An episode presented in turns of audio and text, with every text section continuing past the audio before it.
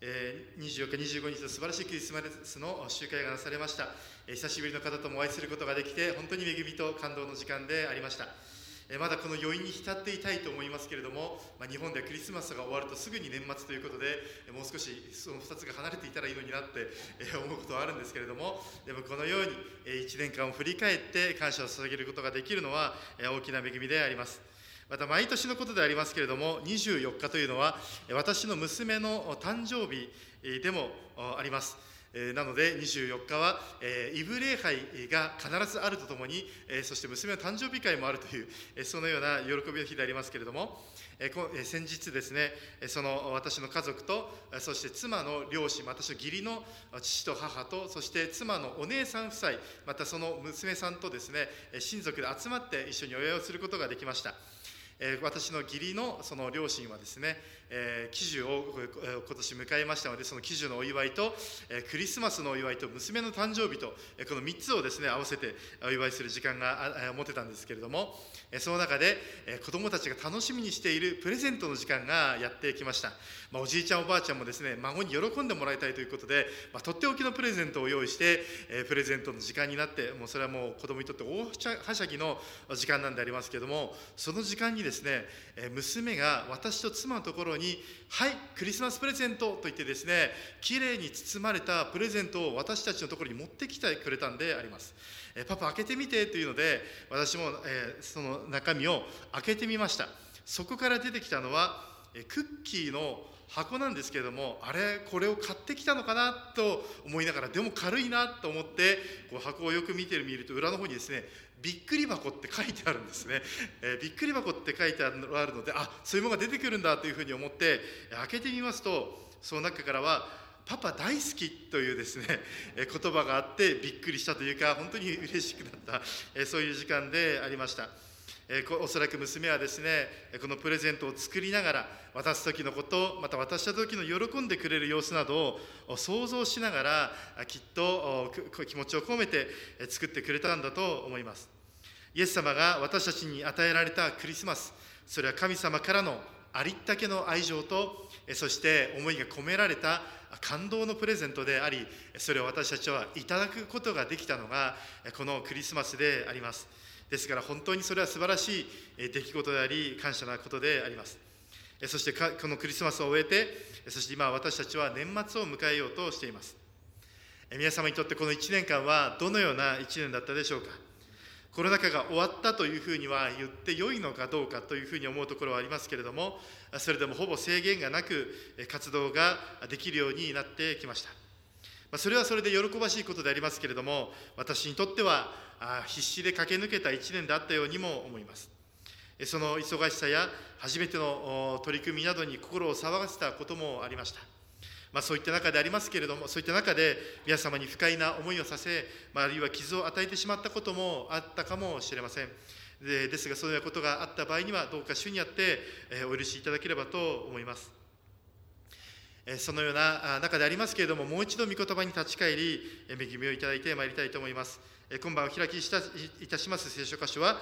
ピリピリトの手紙の2章の12節からの言葉であります。12月にこの御言葉に導かれそして養われてまいりましたことをお分かちさせていただきたいと思います、えー、今晩開きます聖書箇所はピリピリトの手紙2章の12節から15節まで。新約聖書の310ページになります。新約聖書の310ページ。ピリピ人への手紙2章の、えー、12節から15節までをお読みいたします。新約聖書の310ページです。2章の12節からお読みします。愛する者たちよそういうわけだからあなた方がいつも従順であったように私が一緒にいる時だけでなくいない今は一層従順でいて恐れおののいて自分の救いの達成に努めなさい。あなた方のうちに働きかけてその願いを起こさせかつ実現に至らせるのは神であってそれは神の良しとされるところだからである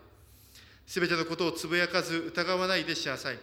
それはあなた方が責められるところのない純真なものとなり、曲がった邪悪の時代のただ中にあって、傷のない神のことなるためである。あなた方は命の言葉を固く持って、彼らの間で星のようにここの世に輝いている。アメン。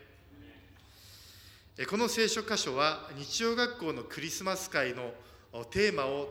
つけたそのような聖書箇所であります。今回日曜学校12月10日にクリスマス会を行いましたけれどもその時のテーマタイトルは「君は星のようにこのように輝いている」というそのようにテーマをつけまして、えー、そのクリスマス会を行いました。その聖書箇所がこの場所になります。イエス様にあるならばどんな暗い中であっても輝いて光をいただいて生きることができるということを子どもたちに伝えたい。その希望を伝えたいとそのように願いが与えられ思いが与えられこの聖書箇所を選びそしてクリスマス会を行いました。もう一度15節を読みします。それはあなた方が責められるところのない純真なものとなり曲がった邪悪の時代のただ中にあって傷のない神のことなるためである。あなた方は命の言葉を固く持って彼らの間で星のようにこのように輝いている。私の大好きな御言葉の一つでありますけれども彼らが、えー、彼らの星間で星のようにこのように輝いているというこの言葉、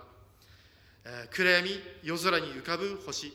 ま、そのひときわ輝く明るく輝く星に導かれたのは東の国から来た博士たちであります。そういったことを連想させられますけれども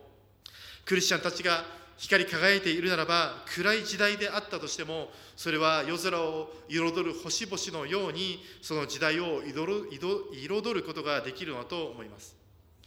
曲がった邪悪な時代というふうにありますけれども、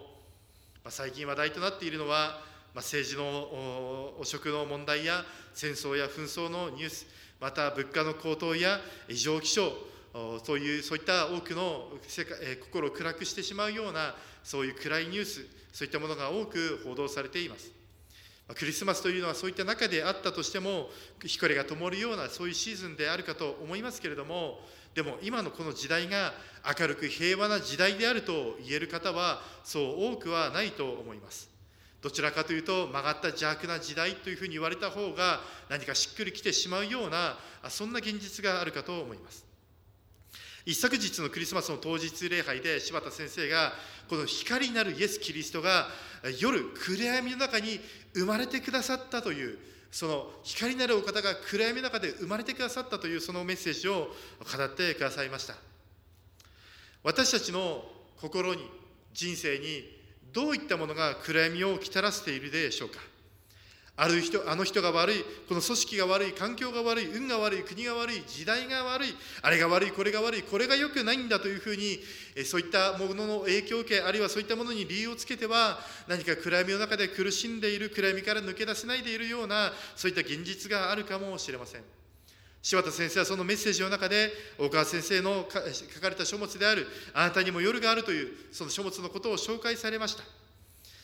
私たちの内側に罪と死というその夜があるのだということをこの書物の中で書かれています。その罪と死という夜というのはどんなに白いペンキを持ってしても白くすることができない。どんなに明るいライトを持ったとして持ってしてもその夜を明るくすることができない。それが罪というまた死という夜なのだというそのことが書かれています。私たちの内側にある罪と死という暗闇その夜に救いという唯一の光を灯すことができる。その光を与えてくださったのが私たちの信じる主イエス様であります。そのイエス様の光をいただいた私たちが今度は私たちも光としてこの世の星として輝くことができるということを聖書は教えています。ある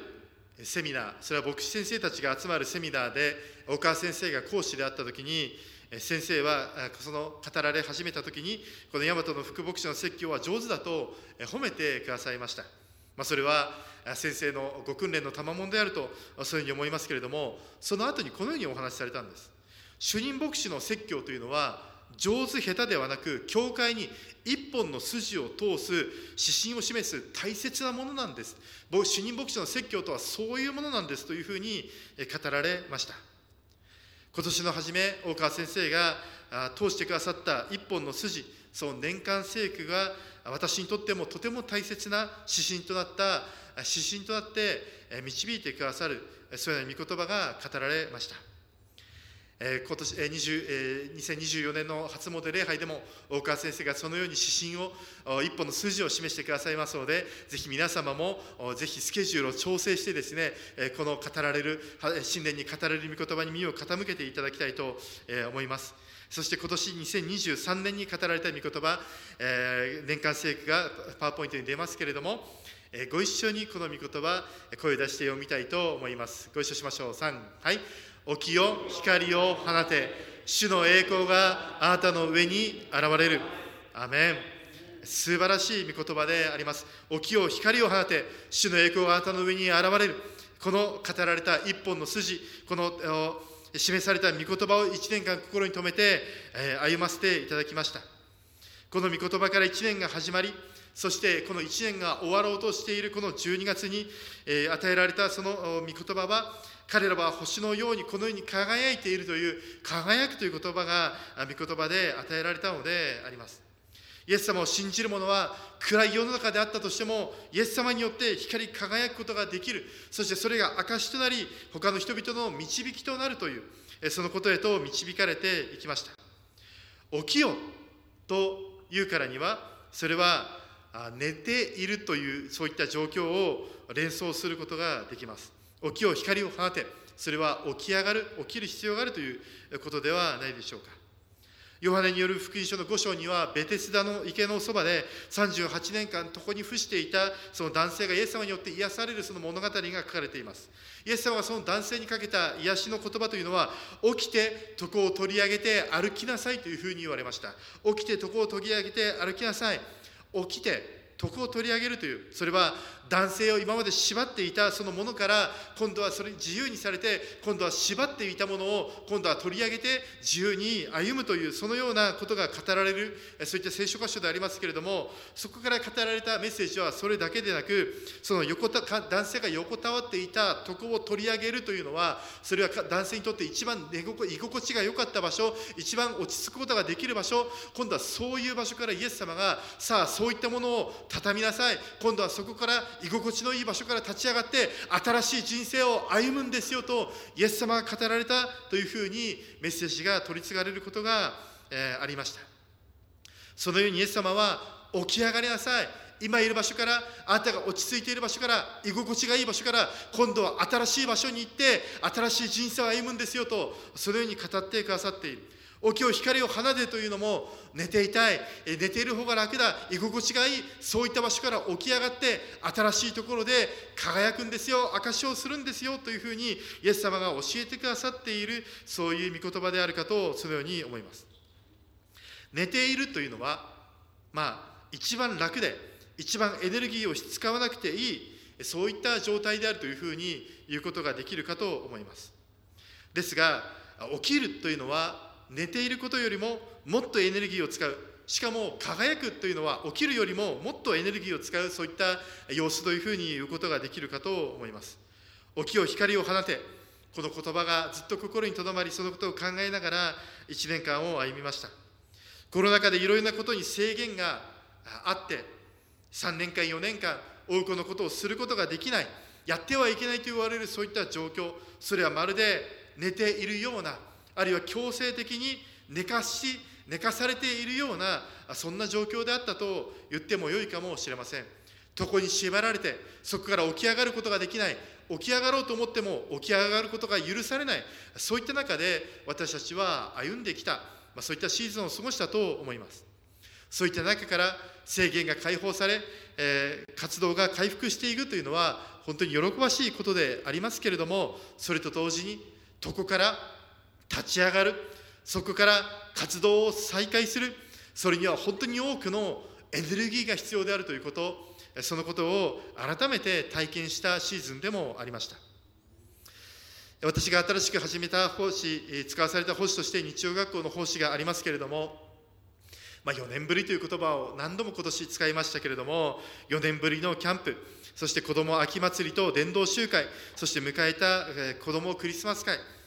地域の小学校へのトラクト配布そして友達が日学校の生徒が友達を連れてくるキャンプやそういった伝道集会クリスマスとの働きそして子どもを迎え子どもたちが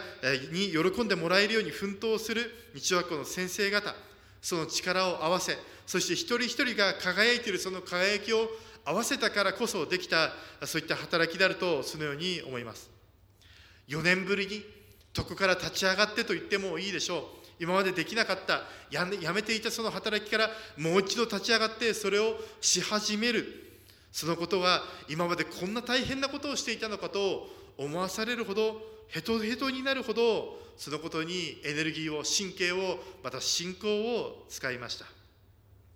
ですが主は主の働きを全うするために私たちが輝くことができるそのエネルギーを力を与えてくださったその一年でもあったとそのように思います。13節にはあなた方のうちに働きかけてその願いを起こさせかつ実現に至らせるのは神であってそれは神の良しとされるところだからであるとそういう御言葉があります。あなた方のうちに働きかけその願いを起こさせかつ実現に至らせるのは神であって神それは神の良しとされるところだからである。この御言葉はこの教会の記念誌であります奇跡の奇跡というこのその中にある文章もこの御言葉から始められているそういった言葉も書かれています。神様は願いを起こさせてくださってそこに神様の力を与え実現に至らせてくださるのであります。このような文章がその奇跡の奇跡に書かれていました。書かれています。大和カルバリーチャペルの歴史的スタートを1953年とする。開拓伝道の始め責任者は OMS 東洋宣教会の宣教師チャールズ・トゥプリ先生である。現在日本の宣教からは引退されているが米国において存命である。この名前のごとく、えー、体格はデップリーである。私大川牧師は10代の新学生時代に共に相撲をしたことがある。誠に温和で心の広い宣教師であった。奥様もいつもニコニコ笑顔で日本語が通じなくても十分にコミュニケーションが取れお釣りが来るくらいであった。その頃幼い息子様がえ父親の意思を継いで日本宣教師として活躍しておられることを聞く。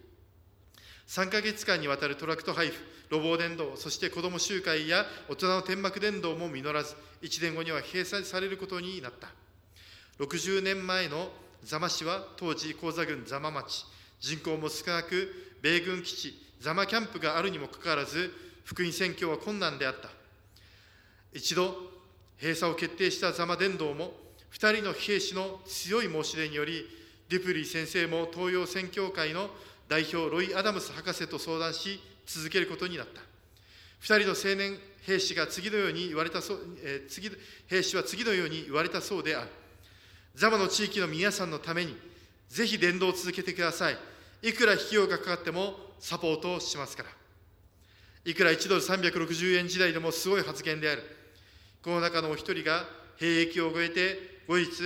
日本の大学教授となり国際キリスト教大学 ICU の客員教授となりザマ教ザマ教会の天台チャペルを訪問してくださった。その時にはあの時にやめなくてよかったと壇上で泣いておられたことが忘れない。忘れられない。やがてザマ教会は大和に移転するのだが彼らの熱い宣教熱い旧礼のスピリットは伝え続けなければならない。この文章を書いている私も胸を熱くして涙が止まらない。ハリディア主を感謝します。感動の言葉であります。今私たちは1年を振り返っていますけれどもこの伝道も振り返るこれは私たちにとって大切なことでもあると思います。一人の方に与えられた神様からの願いこの願いというのは志というふうにも訳されておりますけれどもその志それは一旦途絶えようとしていましたけれども新たに若い青年兵士によってこの志が与えられそして宣教は困難を極めましたけれどもそれがやがて神様の力によって実現していきます。神様から与えられた願いが神様の力によって実現されていくその御言葉の成就の教会に私たちは今導かれているのであります。素晴らしいことではないでしょうか。そして私も今日の13節の御言葉にの御言葉を体験しつつあります。今年のことを振り返りますと多くのことを通りましたけれども、私は、このキャンプのために、お祈りをしている時にその願いとそその、ええキャンプのためのテーマの御言葉とそしてそのテーマが与えられました。そのことに対して願いと志が与えられたのであります。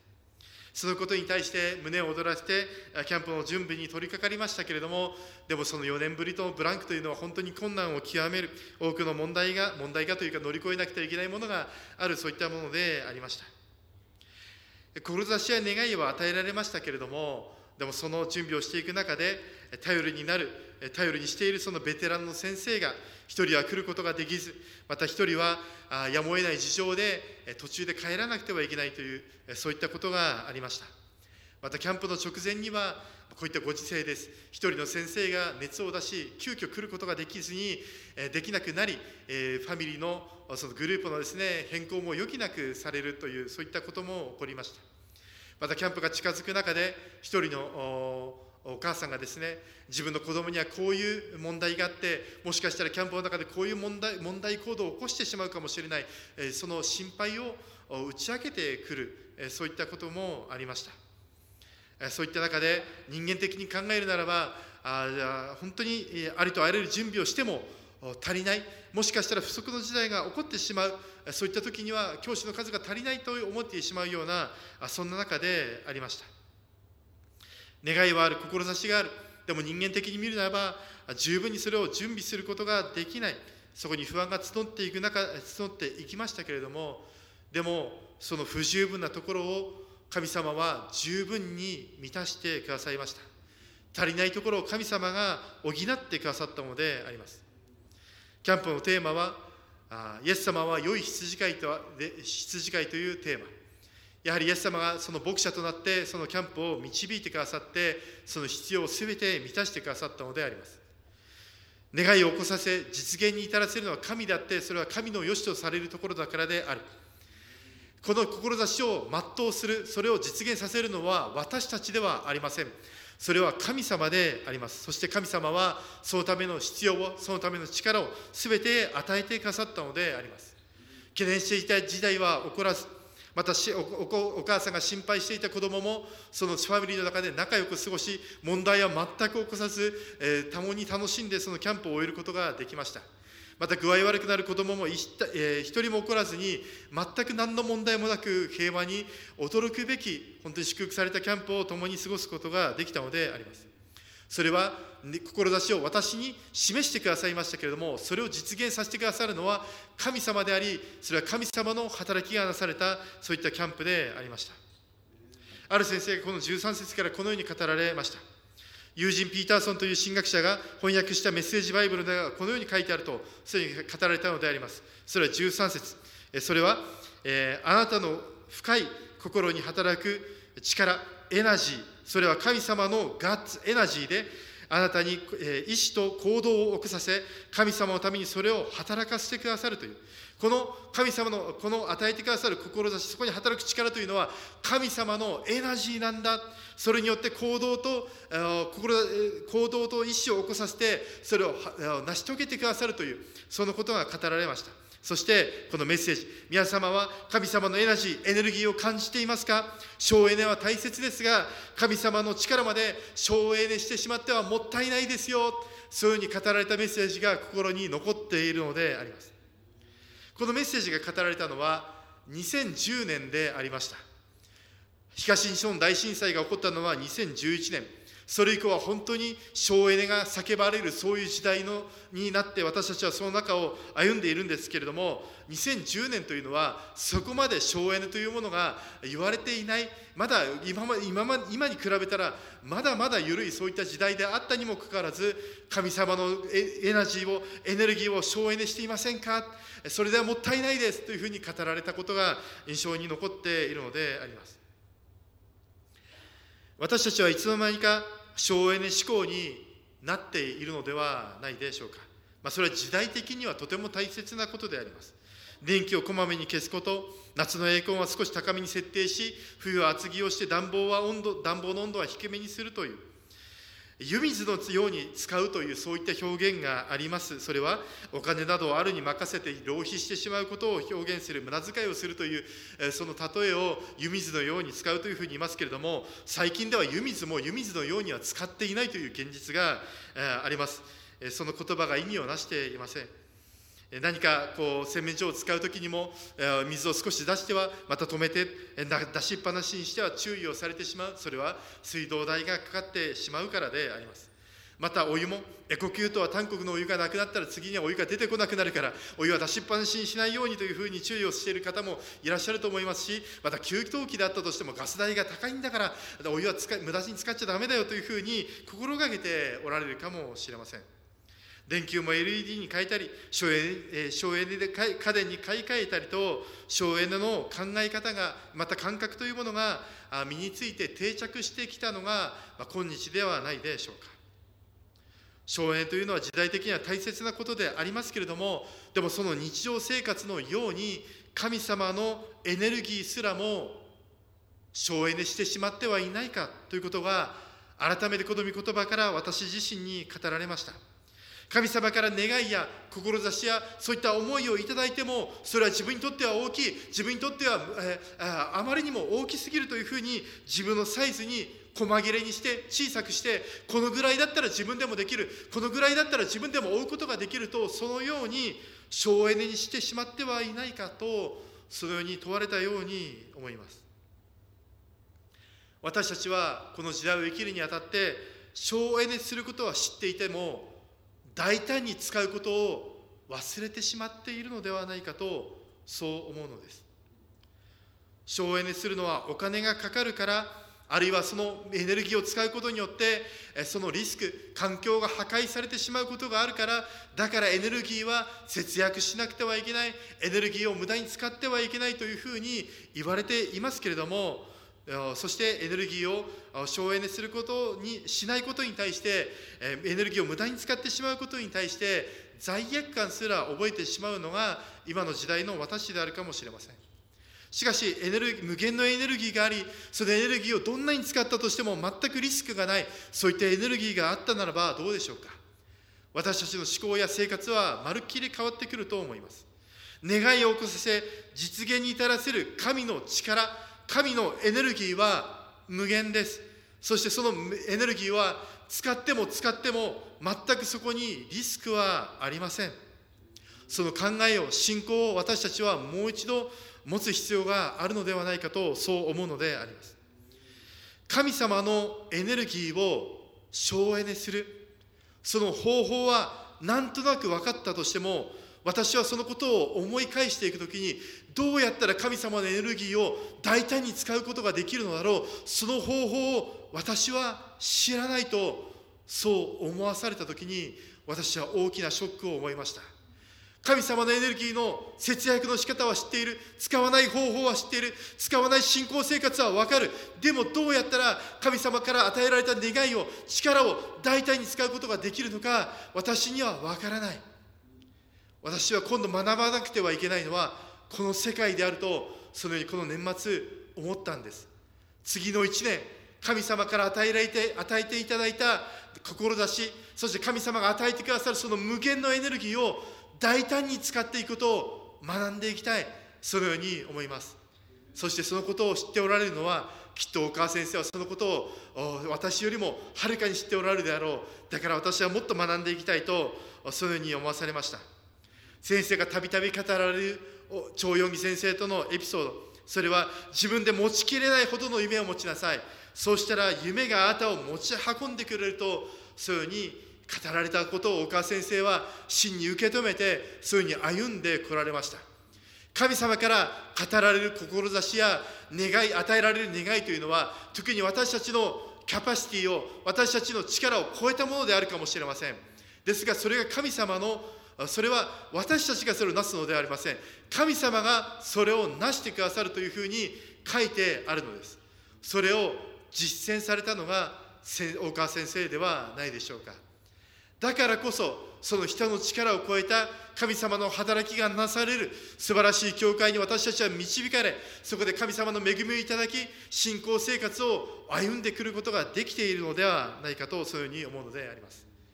ですから私はガッツエナジー神様のエネルギーをもう一度学びそしてそれを省エネするのではなくて神様からのエネルギーは湯水のように使う。いえ無駄遣いはしてにはしてはいけませんけれども大胆に使うことができるそういう信仰生活をもう一度学びそのようなシーズンを歩んでいきたいとそういうふうに思わされています。私は神様の力を省エネしてしまっている。自分のサイズに小さくしまっていることを教えられて悔い改めに導かれました。私たちが、ま、私たちの目の前に待っている神様の力の世界というのはそのように無限の力神様の奇跡の世界が私たちには用意されているのであります。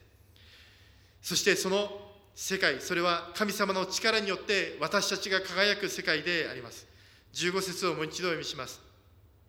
それはあなた方が責められるところのない純真なものとなり曲がった邪悪な時代のただ中にただ中にあって傷のない神のことをなるためである。あなた方は命の言葉を固く立って持って彼らの間で星のようにこのように輝いている。起きて輝くためには本当に多くのエネルギーが必要です。私たちは疲れ果ててもう歩むことができない。もう輝くことができない。燃え尽きてしまう。そういうふうに思える現実があります。ですが私たちを輝かせるのは私たちの力ではありません。またこの世のものでもありません。神様の力によって私たちは輝くことができるのです。そのエネルギーは無限であるということを今晩共に学んでまいりましょう。そしてもう一度神様からの力を求めてまいりたいと思います。暗闇が支配するこの時代暗闇の中で光なるイエス様が生まれてきてくださいました。それは私たちの心私たちの人生私たちの暗闇の中にイエス様は生まれてくださったのであります。そして今度はイエス様を信じる私たちは罪と死との暗闇から救いへという光へと導かれ私たちも今度は星のように輝くことができる存在として私たちはそのような信仰生活へと導かれています。今年の年間生起きよ光を放て主の栄光があなたの上に現れる。私たちは神様の力神様のガッガッツエナジー神様のエネルギーによって輝くことができる光を放つことができるそれは存在として歩むことができるそのことを聖書は教えています。そういうふうに神様の力によって輝き主の栄光が表されるようにそのような信仰を求めて歩んでまいりたいと願う方はご一緒にアーメンと言いましょう。アーメン。お祈りします。愛する恵み深い天のお父様この1年間本当に激動と思えるようなまた本当に多くの力をエネルギーを必要としたようなそういった1年間だええありました。そのようなところを多く通られた兄弟姉妹もいらっしゃったかいらっしゃったと思います。しかし主よあなたは私たちにその輝く力を与えてくださるお方です。神様私たちはちっぽけです。弱い存在です。しかし神様あなたは偉大なお方です。そしてあなたには無限の油注ぎ力があるお方です。どうぞ神様私たちがもう一度神様あなたの無限のエネルギーの中に生きることができますように導いてください。どうぞそして私たちがそのことを信じて神様の力によって起きよう光を放てと主の光を放つ証人として歩むことができますようにどうぞ導いてください。私がこのような奇跡の教会に導かれていることを感謝します。今晩祈る時にもう一度感謝を数え主をどうぞ感謝を思い起こさせてくださいますように。主をどうぞお願いいたします。そして神様この1年が神様の力そして神様への感謝へと導かれて終えることができますように。どうぞ導いてください。この時を感謝してイエスの宮によってお祈りします。アメン。